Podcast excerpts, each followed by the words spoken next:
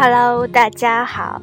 今天呢，做这期节目是我突然的一个想法，因为我这个礼拜都昏昏沉沉的，然后我刚刚决定去图书馆看会儿书，结果我听听力听到一小半的时候，我就已经困得不行了。然后呢，我就决定出来跑跑步，但是太阳特别晒，跑了三圈以后，我已经满身大汗。突然一想，要不然我录一期节目吧。录这期节目呢，还是用我的手机。然后，因为之前我在说谢春花的时候，里面只放了四五首谢春花的歌，因此今天的背景音乐还是春花的歌，《一棵会开花的树》。今天我们来说说什么呢？来说一个最近我特别喜欢的纪录片儿吧。叫做我在故宫修文物，想必很多人都应该知道这部纪录片，非常非常高的评分。然后我对它有一个什么样的解读呢？那么我来说一说吧。我在故宫修文物，作为一部纪录片，我认为它已经足够称职了。我一直觉得，考量影视作品的视角如果太过专业，一直从用光、结构、配乐等标准来评测好坏，实在是太不公允了。因为我们每一个人都是行外人呐，每一个片子都有他自己的使命，说伦理，启发人生。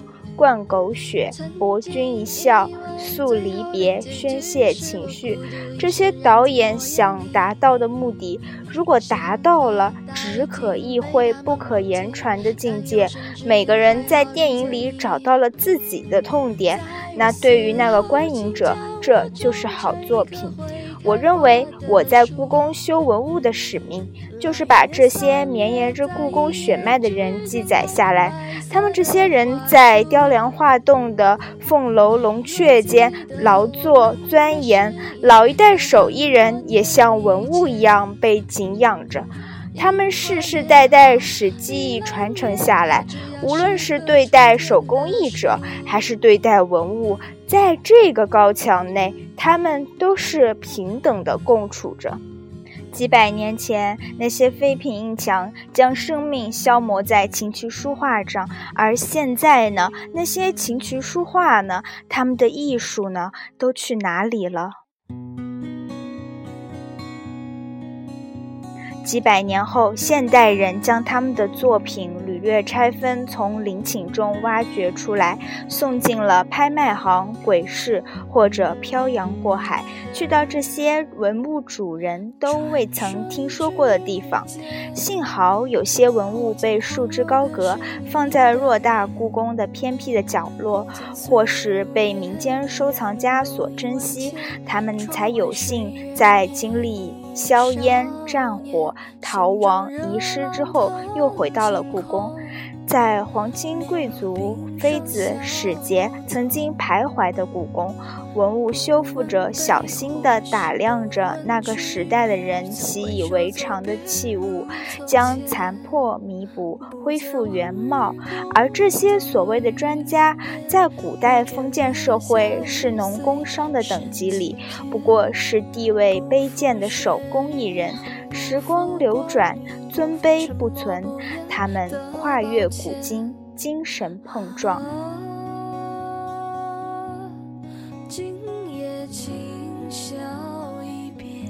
我们说读书是与圣贤对话，其实历史最直观的方式，不就是在这些古老器物上搓磨它留下的痕迹所讲述的故事吗？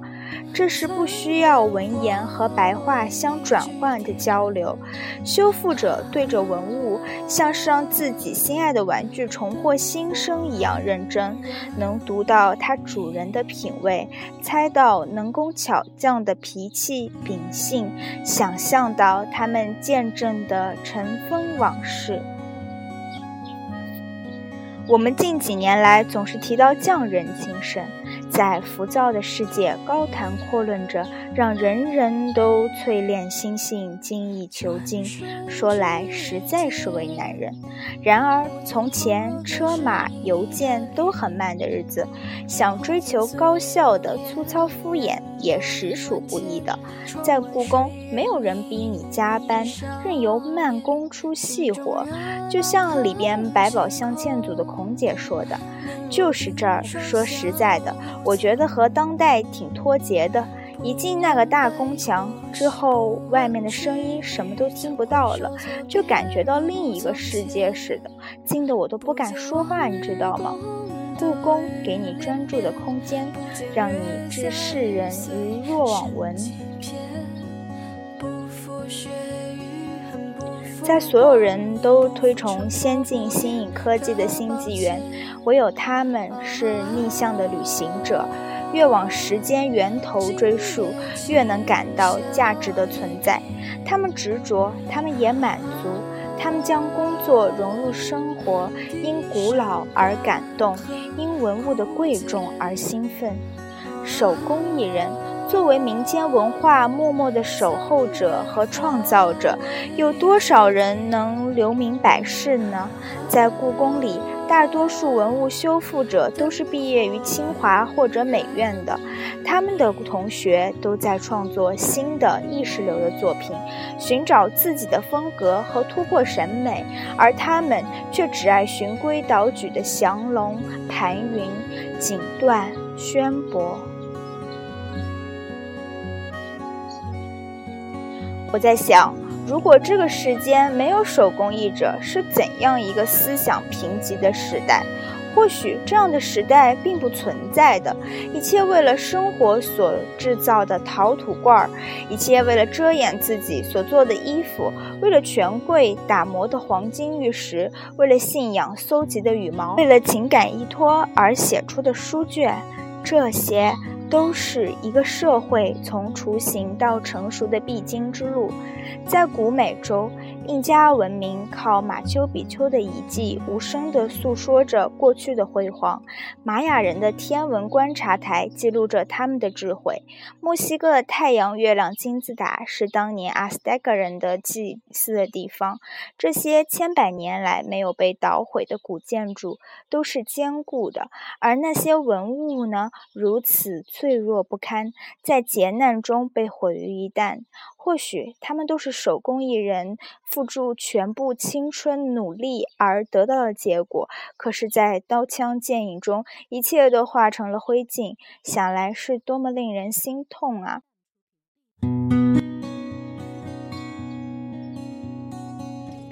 然而，如果这个纪录片只是枯燥无聊的修文物，就不值得九点五分了。这些文物修复者，他们以场为家，喂猫咪，打杏子，种花草，画月季，刻木雕，挖树苗，在空无一人的太和殿前骑车，走冷宫弃妃走的幽暗小道。他们在充斥着全球各处的游客的故宫偏居一隅，在喧嚣中沉静儒雅。我觉得这种市井的生活态度和谦逊的学者风。饭才让这么多人心驰神往。好啦，今天这个剧评我就说完了。等一会儿我要回去继续听听力了。这段时间呢，因为天气一直不好，所以心情也起起落落，有很多奇怪的小情绪。所以当看到这样一部净化心灵的纪录片的时候，我突然感觉外面的世界这么大，何必拘泥于自己的小情绪？在这部纪录片的最后，我记得导演说了类似于这样的一句话：说正是这些文物和我们一起去看文物，所以让我们养成了中国人这样的审美和气节。我一直都特别喜欢中国的传统，曾经也幻想自己成为一个手工艺人。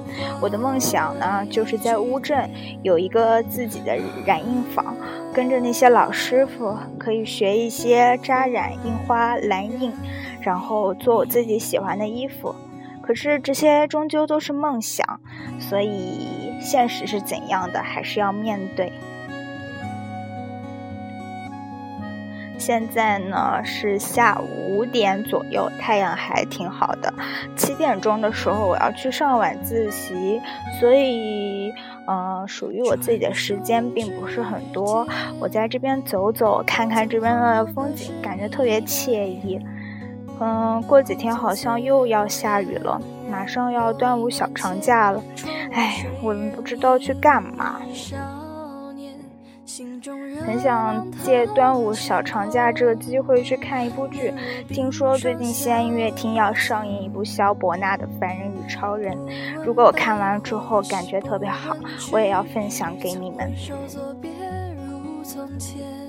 好啦，今天节目就到这里了，拜拜。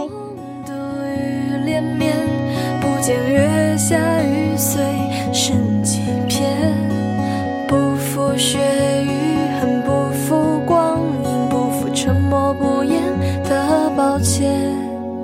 啊。